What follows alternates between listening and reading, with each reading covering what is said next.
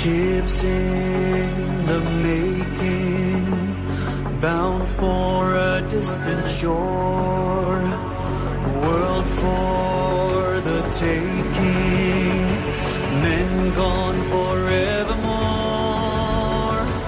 boarding and setting Sexto Continente. Dirigido por el obispo de San Sebastián, Monseñor José Ignacio Monilla.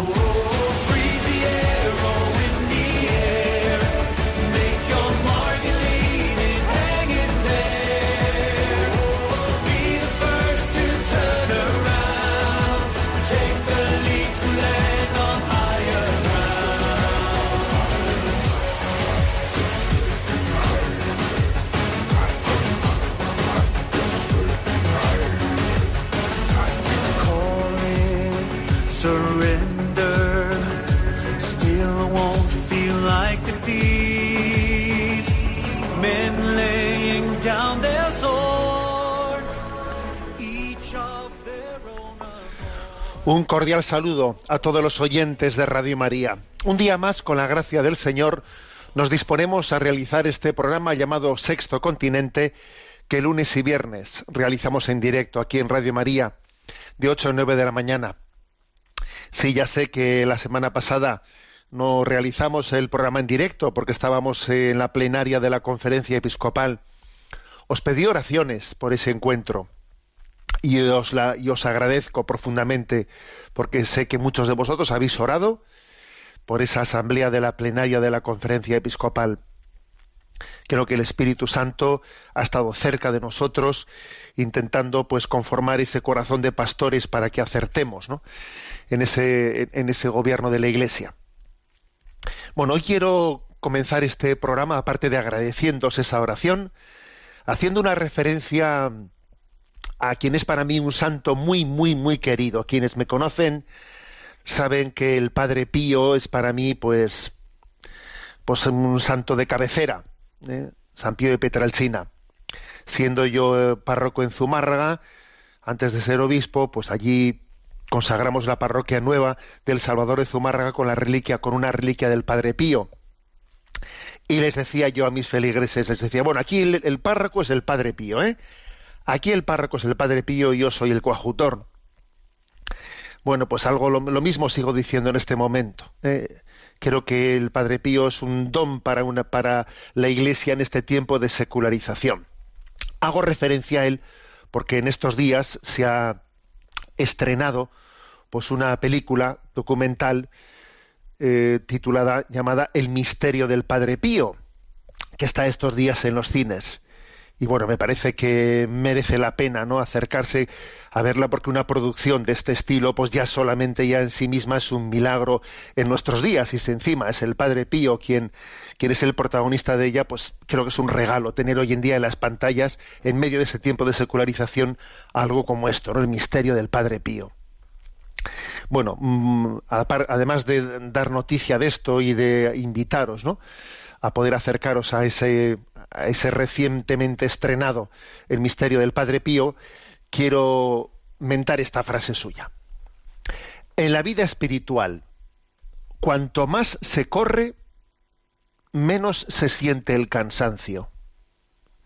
Esto decía el Padre Pío en una, en una carta enviada a un feligres, ¿no? A un dirigido espiritual suyo.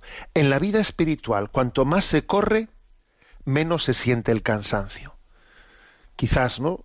Mm, sentimos mucho más el cansancio cuando, bueno, cuando vamos tan despacio, tan despacio, que entonces al ir tan despacio, pues sentimos el peso, el peso de una manera tremenda, ese peso de nuestra carnalidad, de nuestra pereza.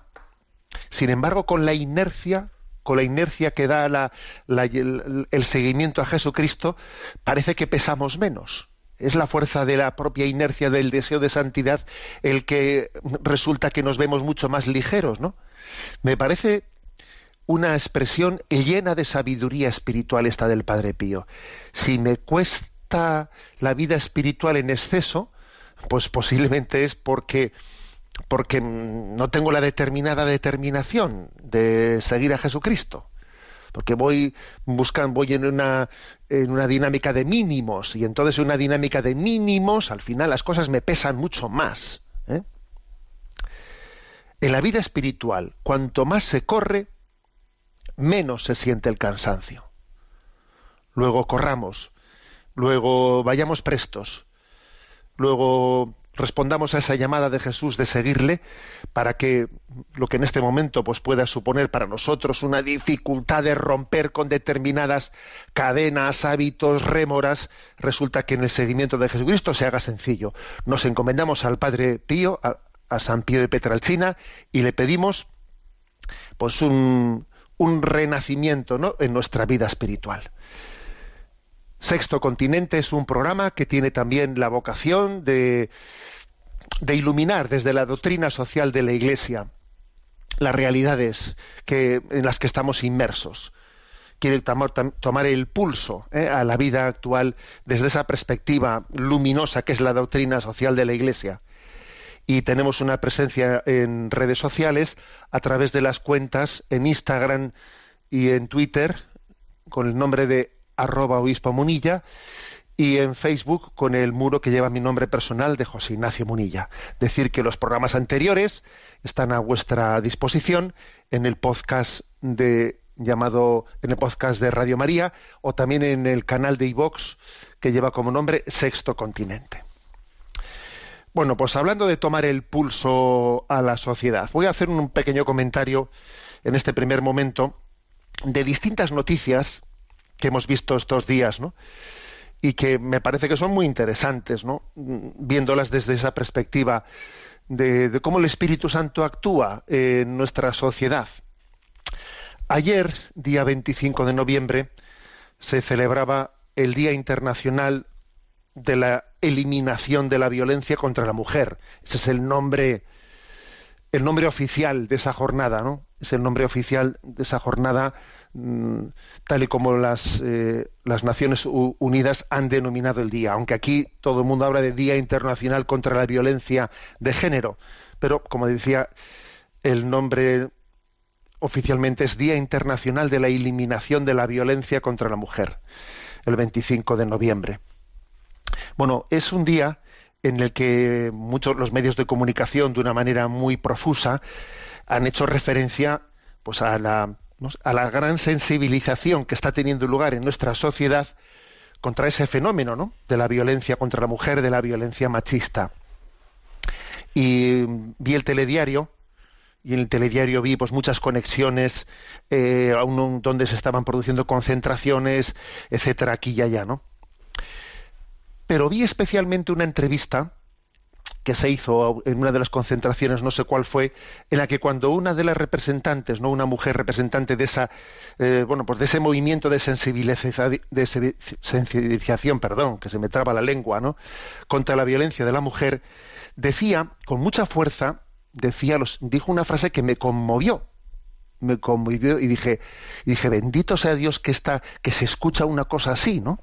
Aquella mujer dijo, es, esto no se va a erradicar, esta lacra ¿no? de la violencia contra la mujer no se va a erradicar mientras que no se eduque, eh, no se eduque las conciencias desde la más tierna infancia y mientras dijo así, literalmente, ¿no?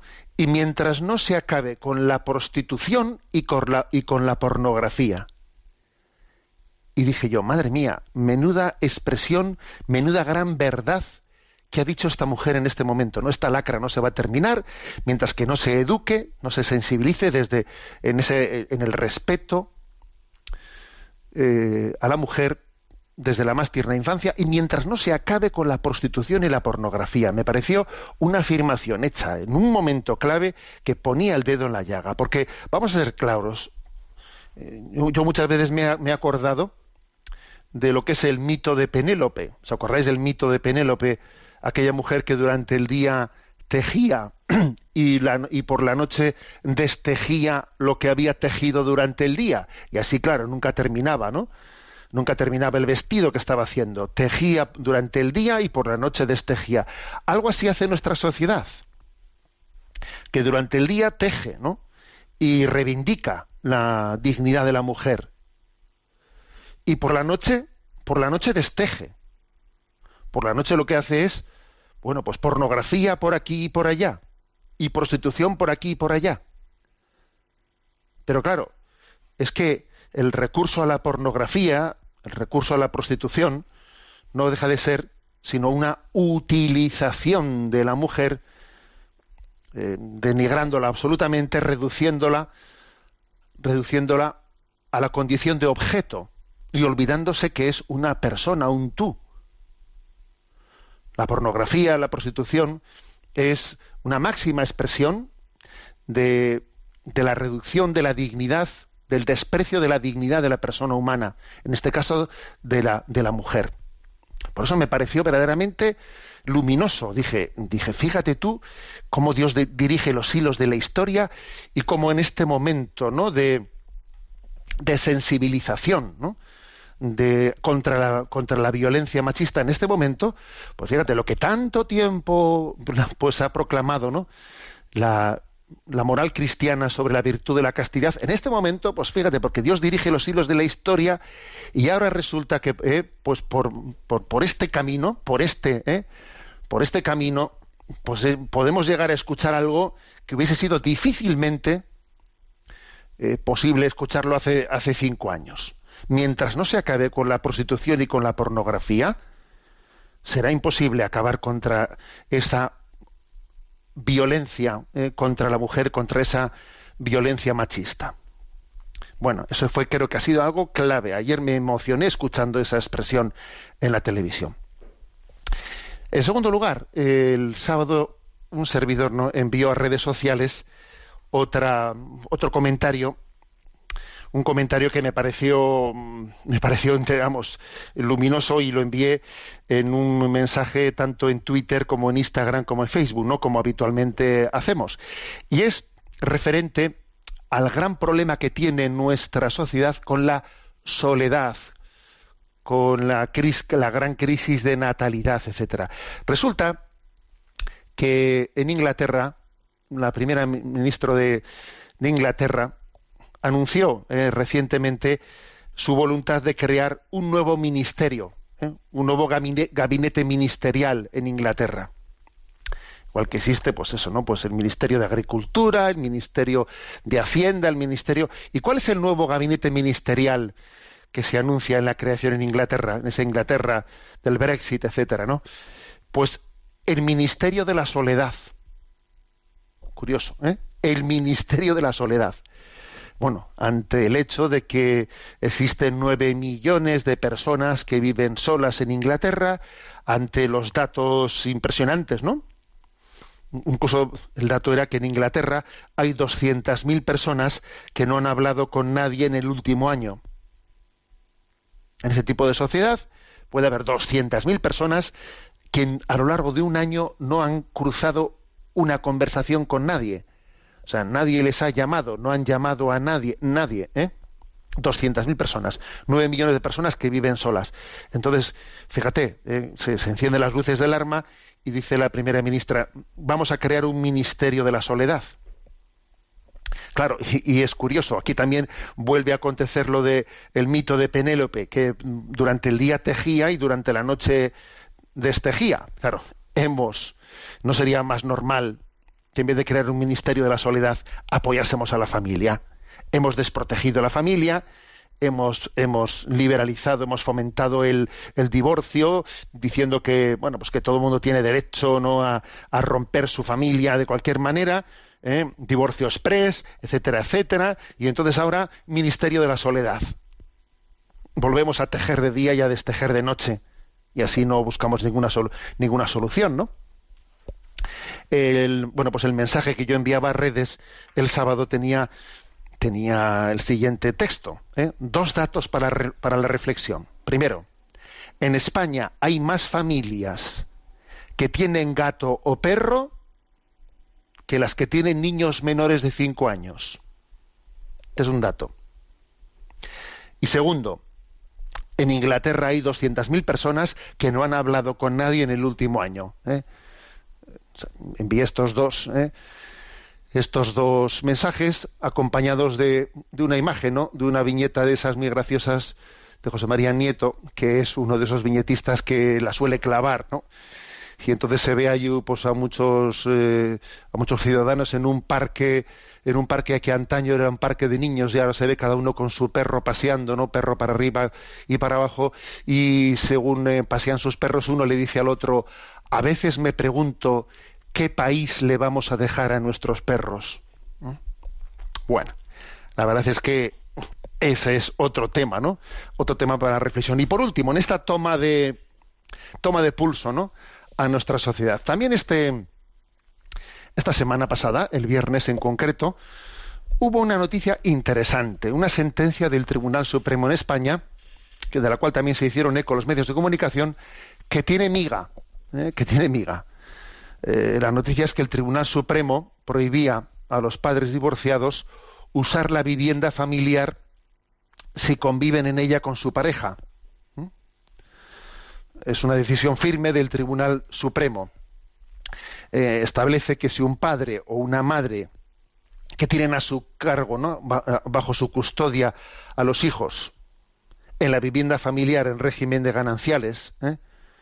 Si llevan allí, ¿no? Si, si, llevan a su nueva pareja a vivir a, a, esa casa, entonces perderá el derecho a disfrutar del uso, del uso de su casa, ¿no? Dicho de otro modo, que la convivencia con una nueva pareja distinta a tu mujer o a tu marido, ¿no? Te extingue el derecho al uso de la vivienda familiar, ¿no? Que tenía el progenitor que tenía a sus hijos bajo su custodia después del divorcio. Es una sentencia interesante, que da un pasito en una dirección de entender que, claro, que es que la vivienda familiar es la vivienda familiar. Y si yo, y si yo tengo bajo mi custodia a los hijos, si, si los hijos quedan bajo mi custodia, eh, y, si, y, yo me quedo viviendo en la vivienda familiar, hombre, y si yo ahora encima tengo que tengo que tener, ¿eh? o sea, si yo no tengo que tener, no, y si yo encima me he buscado una nueva relación con una nueva pareja, hombre, ya un poco el colmo será que encima la meta en la vivienda en la vivienda familiar, ¿no? O sea, la vivienda familiar va a estar ¿eh? o sea, los hijos van a tener que soportar que yo ahora busque una nueva pareja y encima vamos a estar viviendo en la que ha sido vivienda familiar. Y, la, la, y mi esposo o mi esposa, si, o sea, que se ha quedado sin la custodia de los hijos, encima se queda sin la vivienda familiar. Es una sentencia interesante del Tribunal Supremo aunque la verdad es que no termina de abordar lo que es esencial, ¿eh? lo que es esencial, y es que lógicamente yo creo que en igualdad de condiciones lo que tendría que decir la, la justicia es algo más, y es que los hijos parece que en igualdad de condiciones lo lógico es que se quedasen con bien sea con el padre o con la madre que ha sido fiel, no con la que ha sido infiel en el matrimonio. O sea, que aquel que ha sido fiel tuviese, en igualdad de condiciones, tuviese prioridad, ¿no? Para poderse quedar con la custodia de los hijos. Y que no encima se vaya a otorgar la custodia de los hijos en caso de litigio aquel que ha sido infiel en la relación de la pareja. Obviamente, a tanto no llega la, eh, sentencia del Tribunal Supremo. Pero bueno, apunta maneras, ¿eh? apunta maneras en, la tutela, obviamente, de lo que es el principio, el principio mínimamente, aunque sea mínimamente, ¿no? El principio del valor, el valor de la fidelidad.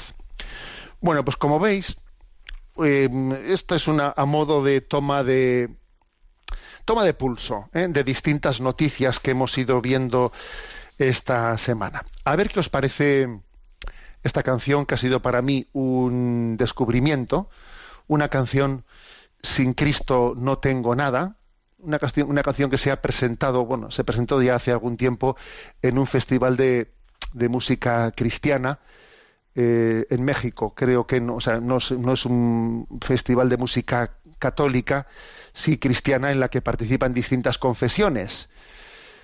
Y dice, sin Cristo no tengo nada, sin Cristo no hay salvación, sin Cristo voy por la vida, como un barco sin timón. Cristo, oh Cristo, si has oído su voz, ven, acéptale hoy. Oh Cristo, sin ti nada soy. Sin Cristo mi alma está muerta. Sin Cristo esclavo soy. Sin Cristo no hay esperanza, mas con Él yo salvo soy. Lo escuchamos.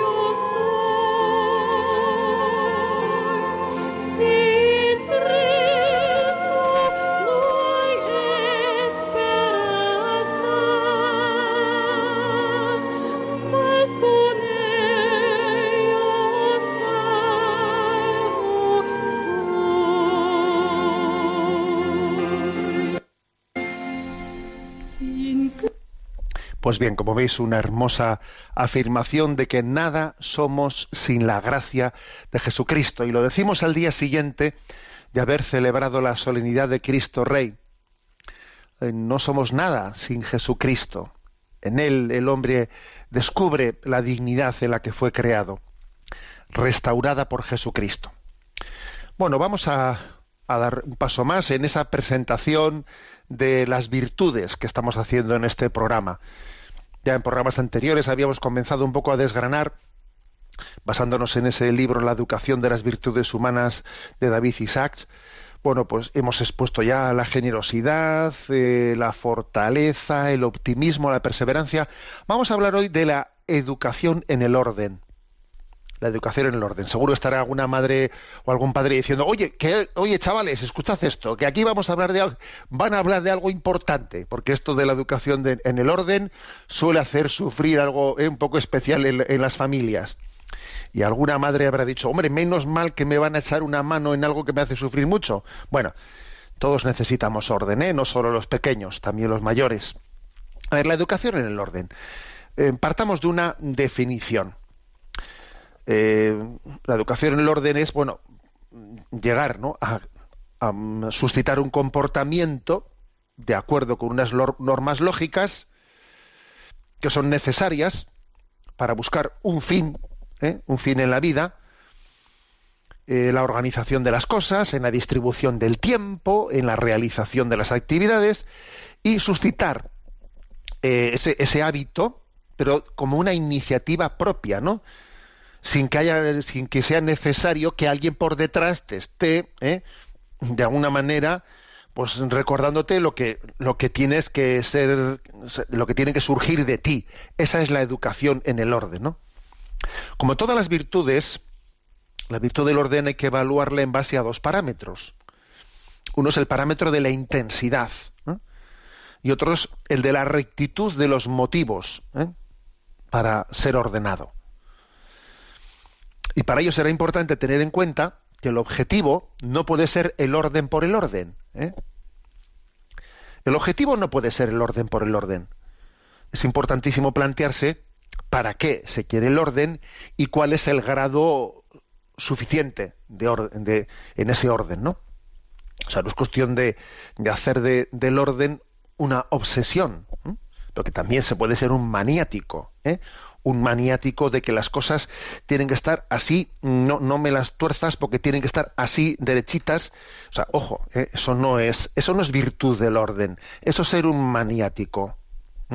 Entonces, repito, el objetivo no puede ser el orden por el orden, sino que es importantísimo plantearse para qué, o sea, cuál es el objetivo y cuál es el grado prudente, ¿no?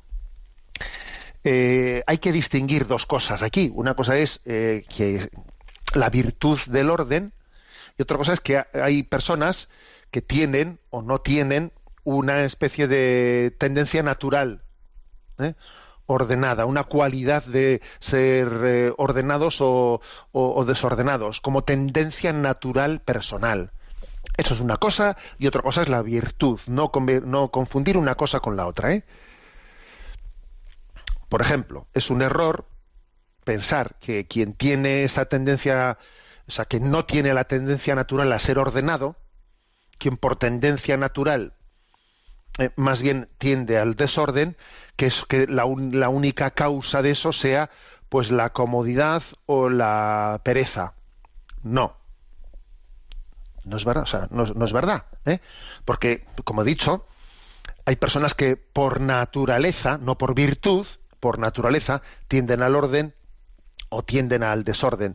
Entonces, mm, en esto hay un poco algo, algo, por supuesto que todo esto es educable, como ser zurdos o no ser zurdo. También en esto hay, hay algo, ¿eh? algo de tendencia natural. Pero, o sea, no se debe de achacar inmediatamente ¿eh? a la comodidad o a la pereza. Hay algo de tendencia natural. O también, por ejemplo, es un error pensar que si uno tiene, no tiene esa tendencia natural ordenada, si un padre o una madre, pues más bien dice, yo es que me doy cuenta que por tendencia natural no soy ordenado. Entonces, ¿yo cómo voy a educar a mis hijos en, el orden si yo resulta que no soy una persona que por tendencia natural sea ordenado? Pues mira, es que eso no es, no es un impedimento ¿eh? para que tú seas educador en el orden. No, porque incluso cuando alguien es ordenado por naturaleza, pero no por virtud, no por virtud, no suele comprender las dificultades ¿eh? de, los hijos en, en- ese camino hacia, hacia el orden. ¿no? No, igual no es la persona más adecuada ¿eh? para educar a los niños, aquel que es sí muy ordenado, pero un poco, digamos, maniáticamente, o sea, por, en, en su tendencia psicológica, pero no, pero no por virtud. ¿eh? Luego a veces, fíjate, nos resulta que aunque tengamos un problema con el propio orden, no- nos vemos también ayudando, o sea, enseñando a los niños la educación del orden. Pues así es, ¿no? Así es la, la vida. La virtud del orden tiene que estar gobernada por la prudencia hasta conseguir que nos manejemos con bueno pues con una cie- cierta no pues normas lógicas sin que ello anule el estilo personal de cada uno porque no se trata cuando decimos que, tenemos que ser ordenados eso no tiene que ser de una manera en la que seamos como el ejército de los chinos, ¿no? Que todos parece que es imposible distinguir a un soldado del otro. O sea, el orden no tiene que anular el estilo personal, personal de cada uno. Bueno, un tema clave para la educación del orden, que es referente a la distribución del tiempo.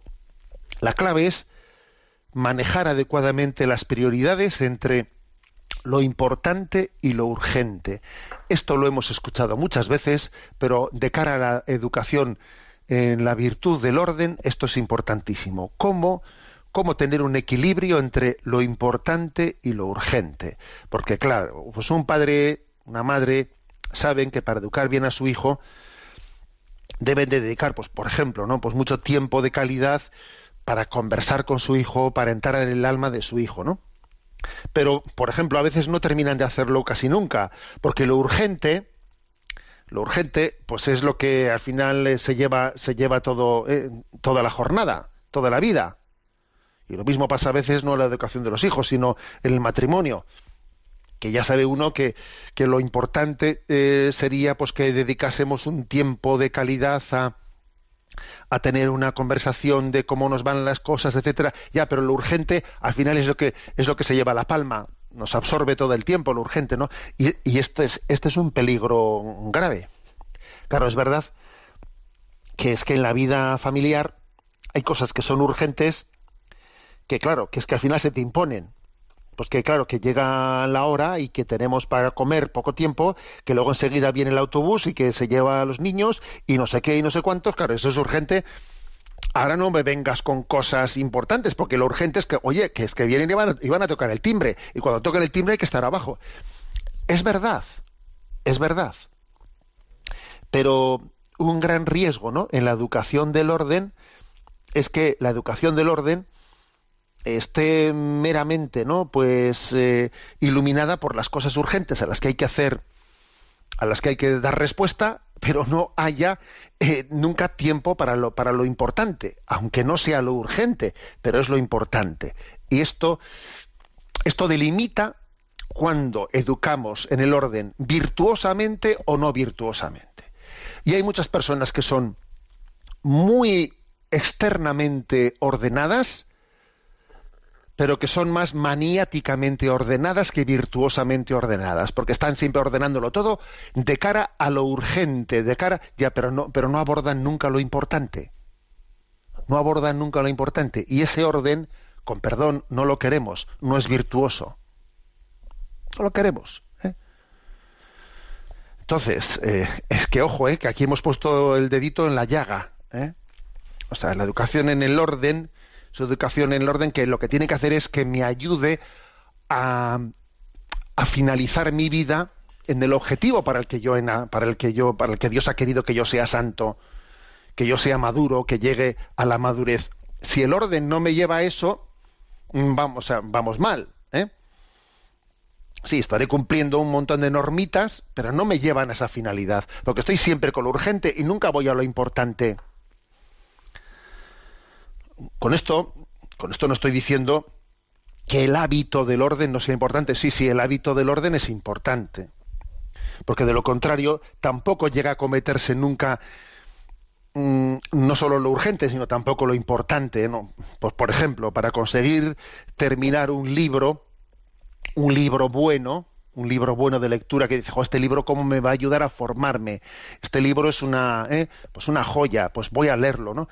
Entonces, ¿qué ocurre a veces? Porque comenzamos a leer un libro y dice uno, jo, lo voy a, qué, bueno, pero luego no terminas nunca, no, lo continúas, no, tienes el orden suficiente para decir, venga, aquí saco este tiempo y ahora en este momento dejo lo otro y ahora priorizo esto. Te falta haber adquirido un hábito de orden en el que tú seas capaz de coger un libro y concluirlo. Y eso es, un- pues es una desgracia. Y por supuesto que para poder adquirir ese hábito de orden, pues suele ser importante a veces, a veces no, casi siempre, poner medios concretos que me ayuden en ese orden. ¿Y esos medios concretos cómo son? Pues a veces, oye, voy a, voy a utilizar una agenda, una agenda, sí señor, en la que ponga cosas concretas, mm, qué objetivos me pongo para mañana, este, este y este, ¿no? Establecerse obje- objetivos, evaluarlos, luego evaluar, mm, me puse este y este objetivo a modo de examen, ¿no? De examen particular. Examen particular es con respecto a este objetivo, cómo lo he cumplido. O sea, ese tipo de medios, medios, agenda, establecerse objetivos, evaluarlos, examen particular, etcétera, son importantes, quizás pues, para decir, he dicho que voy a, o sea, me he tomado como el compromiso de que este libro lo tengo que leer y lo voy a leer y voy a ver cómo me ordeno para que sea capaz de leerlo, ¿no?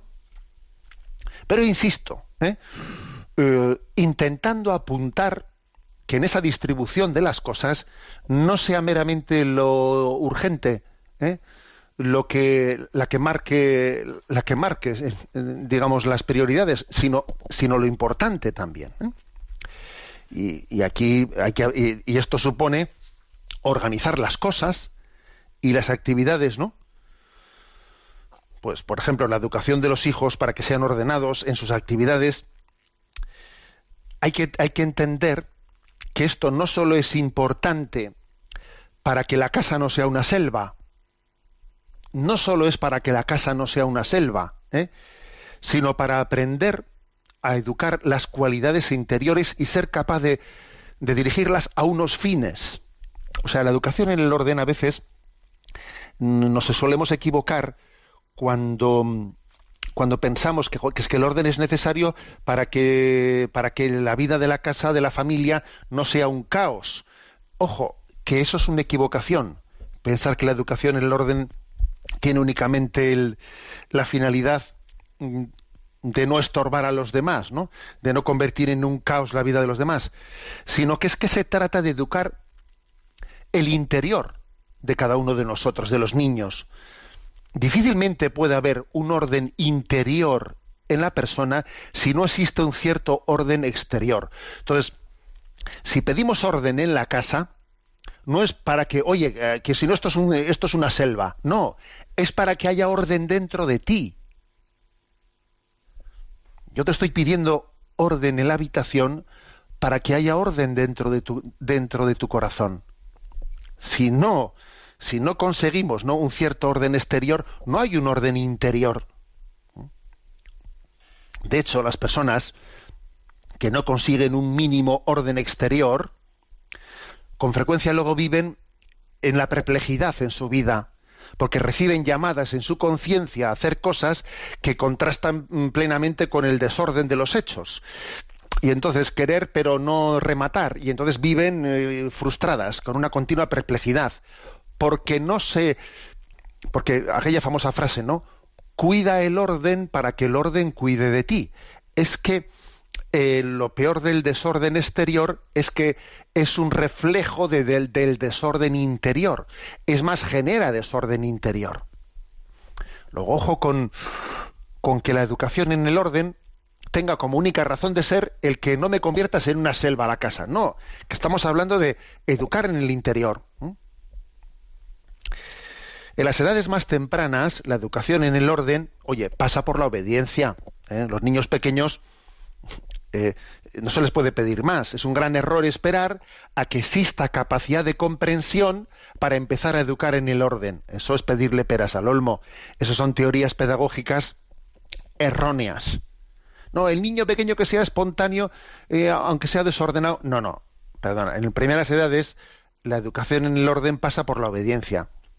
Ahora bien, cuando según va pasando el tiempo, no basta con ser ordenado de forma pasiva por obediencia, sino que hay que ser educado de forma activa. Y entonces, en la medida que el niño va teniendo capacidad de comprensión, hay que irle explicando las cosas para que el orden pase de ser un hábito adquirido por obediencia a ser una virtud, una virtud. Y llegado este momento, los padres adquieren un gran reto, claro, cuando están ya transmitiendo a su hijo las razones para ser ordenado, porque claro, cuando, ya cuando ya pasamos a, explicar que el orden no es porque sí, sino es porque las, las cosas tienen pues un objetivo, entonces se necesita coherencia lógica a la hora de hablar delante de los hijos, porque los hijos enseguida verán, oye, tú no eres coherente con lo que me estás diciendo, ¿no?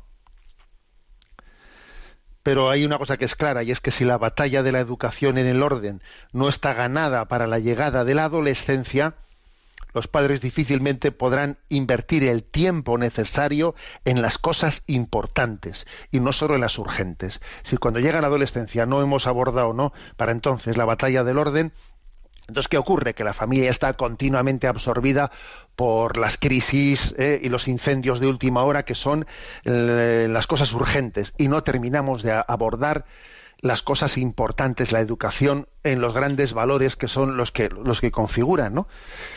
pues el corazón de nuestros hijos. Educación en el orden. ¿eh? Nos vamos a, a encomendar muy, muy especialmente porque, porque es obvio ¿no?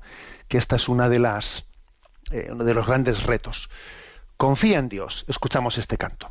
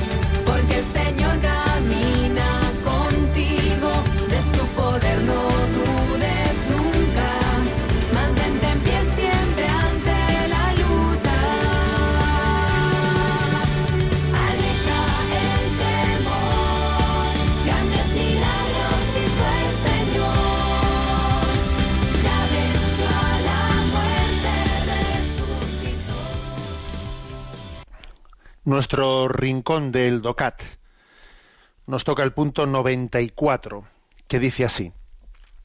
¿Qué significa el bien común para los pobres? Y responde, los pobres están en el corazón de la Iglesia, pues si no, ésta estaría traicionando sus deberes. En Gaudium et Spes, el Concilio Vaticano II habla de una opción preferencial por los pobres, el número uno, de donde se deriva como obligación social primera del individuo y de toda la Iglesia velar con particular, con particular solicitud por las necesidades de aquellos que están en situaciones de marginación. La inspiración para este camino se encuentra en las bienaventuranzas del Sermón de la Montaña, en la pobreza del mismo Jesús y en su atención caritativa hacia los pobres. Así nos lo encarga además Jesús directamente cuando nos pide que atendamos a los más desfavorecidos. Aquí cita Mateo 25:40. Cada vez que lo hicisteis con uno de estos mis hermanos más pequeños, conmigo lo hicisteis. Jesús, sin embargo, nos advierte también de las posiciones ideológicas que alimentan la ilusión de erradicar por completo la pobreza de este mundo. Mateo 26:11. Eso solo será posible cuando el Señor vuelva. Hasta entonces no podremos hacerlo los hombres.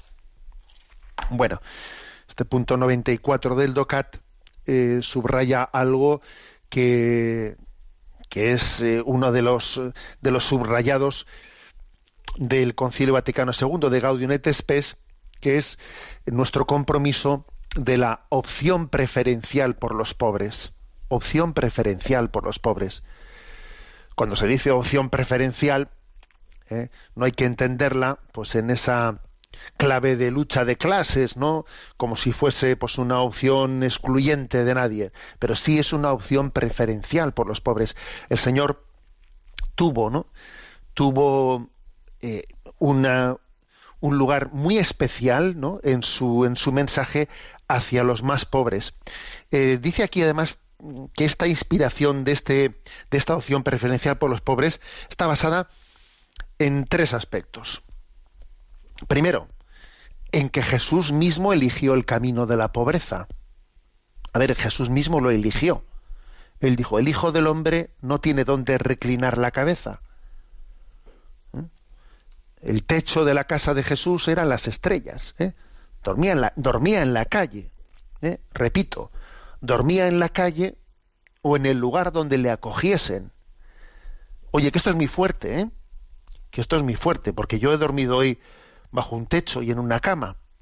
O sea, Jesús, él fue el pobre. Segundo, segundo, él atendía especialmente, ¿no? A los tenía un lugar muy especial para se le pegaban los pobres, para entendernos. Los pobres se le pegaban, ¿eh?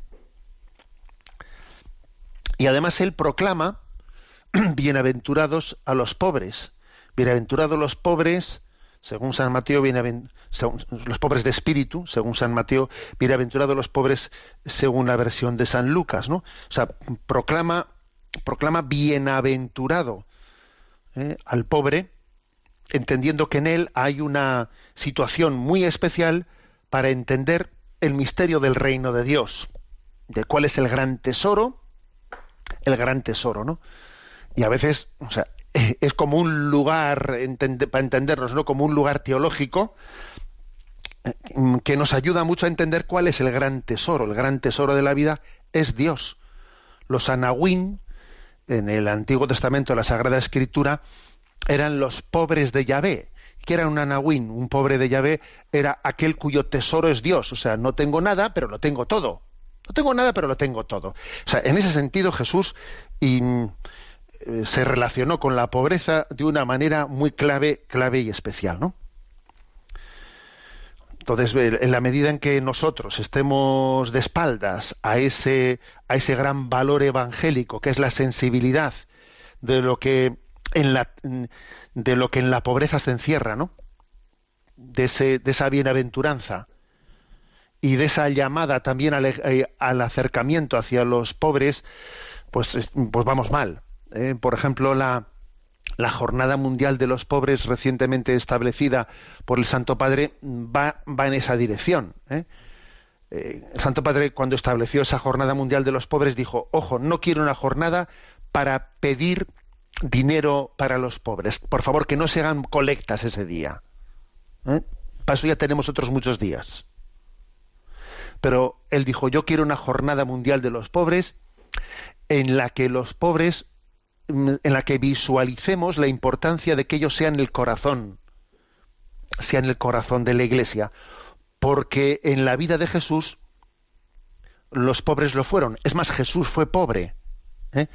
Luego, luego eduquémonos en esto.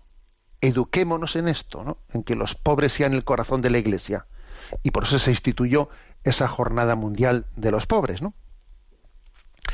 Y insisto en que, en que no se trata ¿no? De, de confundir esto en absoluto con, con ninguna teoría, teoría marxista de lucha de clases, y la prueba es que aquí este punto 94 del DOCAT dice, dice que me ha llamado la atención, ¿eh? dice, mm, Jesús, sin embargo, nos advierte también de las posiciones ideológicas a este respecto, ¿no? y, cita Mateo 26, 11.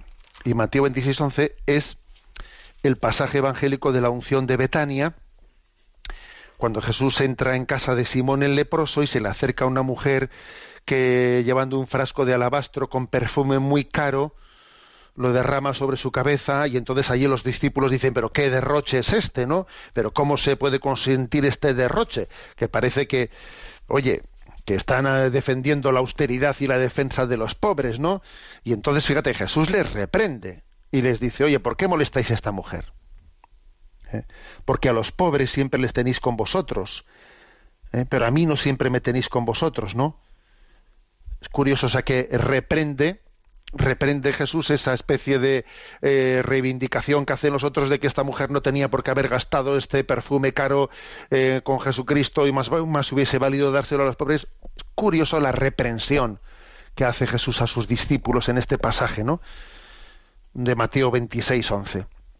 Y, y el Docate en concreto refiere este pasaje evangélico a que ojito, ojito con hacer una especie de eh, interpretación ideológica de la opción preferencial por los pobres, porque de lo que se trata es que cuando eh, tengamos esa opción preferencial por los pobres, sobre todo lo que estemos es recordándonos que nuestro corazón, o sea, los pobres son un signo en el mundo, primero de que, de que estamos llamados a salir de nosotros mismos en la caridad hacia ellos y segundo a que nuestro corazón esté puesto en Dios y no en, los bienes materiales.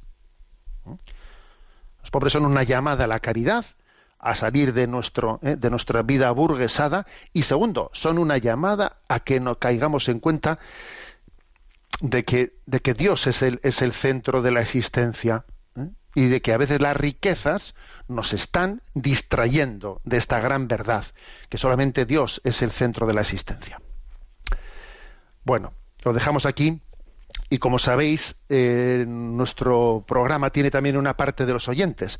Lamento que queda poco tiempo, pero en este poco tiempo tenemos a Cristina en el, eh, pues en Madrid que nos va desde la emisora a presentar algunas de las preguntas que han llegado al correo electrónico sextocontinente arroba radiomaria.es. Buenos días, Cristina. Muy buenos días, monseñor. Adelante. Mónica nos hace la siguiente pregunta. Estimado don José Ignacio, ¿qué diría usted a las personas que por enfermedades psíquicas tienen difícil el mantener la alegría y la paz y tienen por su enfermedad muy mermada la fortaleza? Muchas gracias por sus palabras. Bueno, pues les diría algo que hoy ya ha salido un poco en la educación en el orden, ¿eh? Que no hay que confundir virtud con tendencia natural. ¿Mm? El ser ordenado naturalmente, eso en sí no es virtud. El que una persona pues tenga una tendencia psicológica a ser muy extrovertida, muy divertida, etcétera, eso en principio no es virtud. ¿Mm? El que alguien, por el contrario, tenga una tendencia psicológica, pues a ser más bien triste, depresivo, etcétera, eso no es antivirtud, no es un pecado, no, es una tendencia natural. Las tendencias naturales son una cosa y otra cosa es la virtud. Por ejemplo, pues puede ocurrir perfectamente que una persona que vive la virtud mm, de la alegría en grado heroico, como, como tiene una tendencia natural depresiva, no le luzca por fuera como, ¿eh? como a otro le puede lucir teniendo mucha menos virtud. ¿eh? O sea, por eso no se puede juzgar exteriormente a las personas de quién es virtuoso y quién no lo es.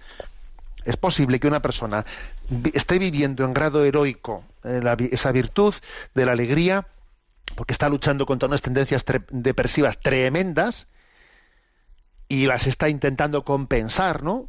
Compensar pues con su con poner su esperanza y su alegría en el Señor, pero claro, no le luce exteriormente por esa tendencia depresiva que tiene como a otro le pueden lucir las cosas, ¿no? Luego, a ver, solamente Dios es el conocedor, ¿no? De, de nuestras cualidades naturales y de las limitaciones eh, y talentos eh, que tenemos cada uno de nosotros. Y esa, esa tendencia, por ejemplo, a ser, a ser, valiente naturalmente o más bien asustadizo, asustadizo o, frágil, ¿no? A ver, eso en principio no tiene únicamente un, elemento virtuoso, ¿no? Es que también está muy condicionado a formas psicológicas de ser. Solamente el Señor sabe. ¿eh? Eh, aquí lo importante es que las cosas las hagamos ante Dios, que nos importe su juicio. Que nuestro examen de conciencia sea ante Él. Esa es la clave. ¿eh? Adelante con la siguiente consulta. Viene desde Japón, nos escribe Daniel Kishimoto. Dice, tengo dos preguntas sobre la Sagrada Liturgia.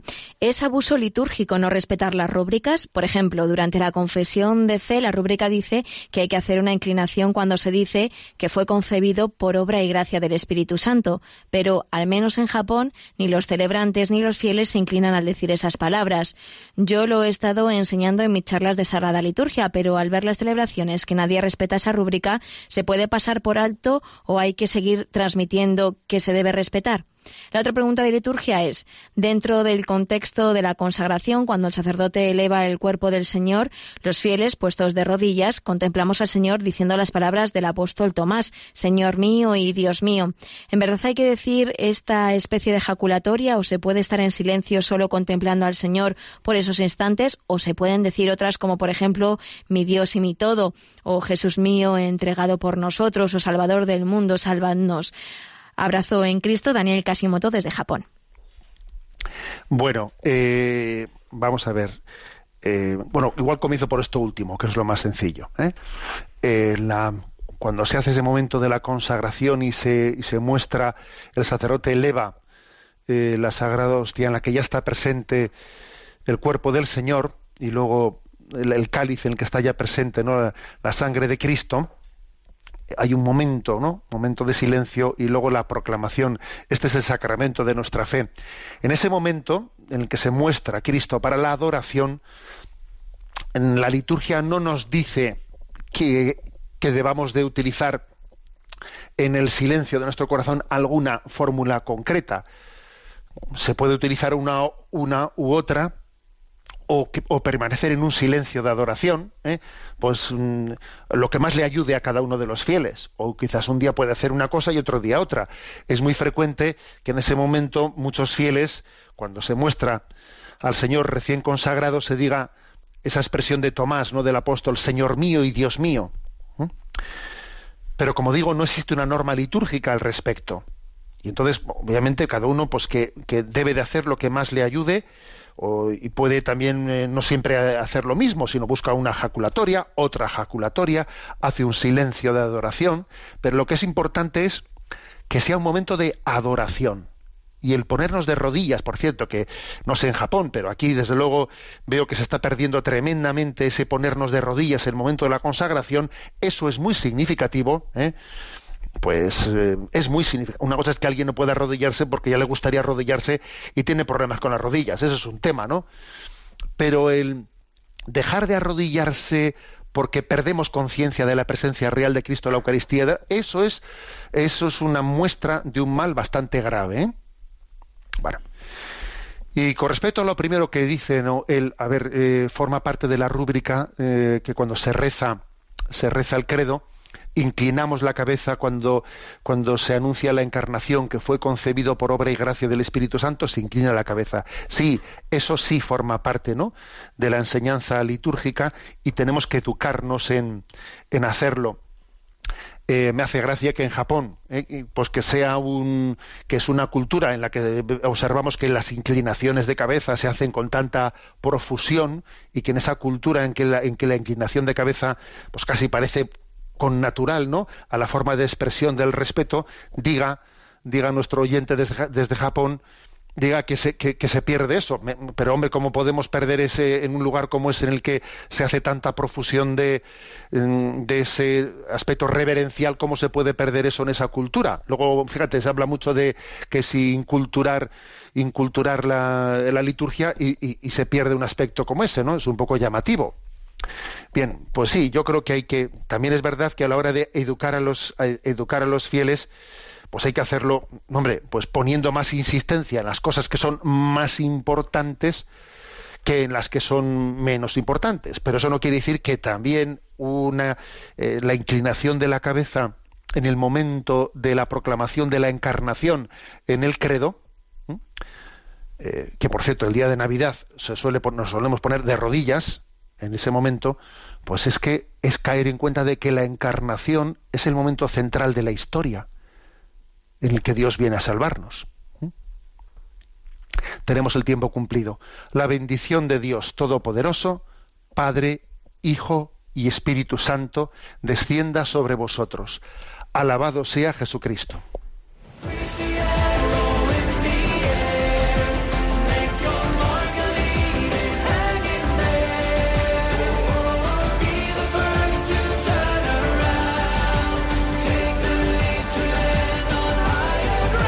Así finaliza en Radio María, Sexto Continente, un programa dirigido por el obispo de San Sebastián, Monseñor José Ignacio Monilla.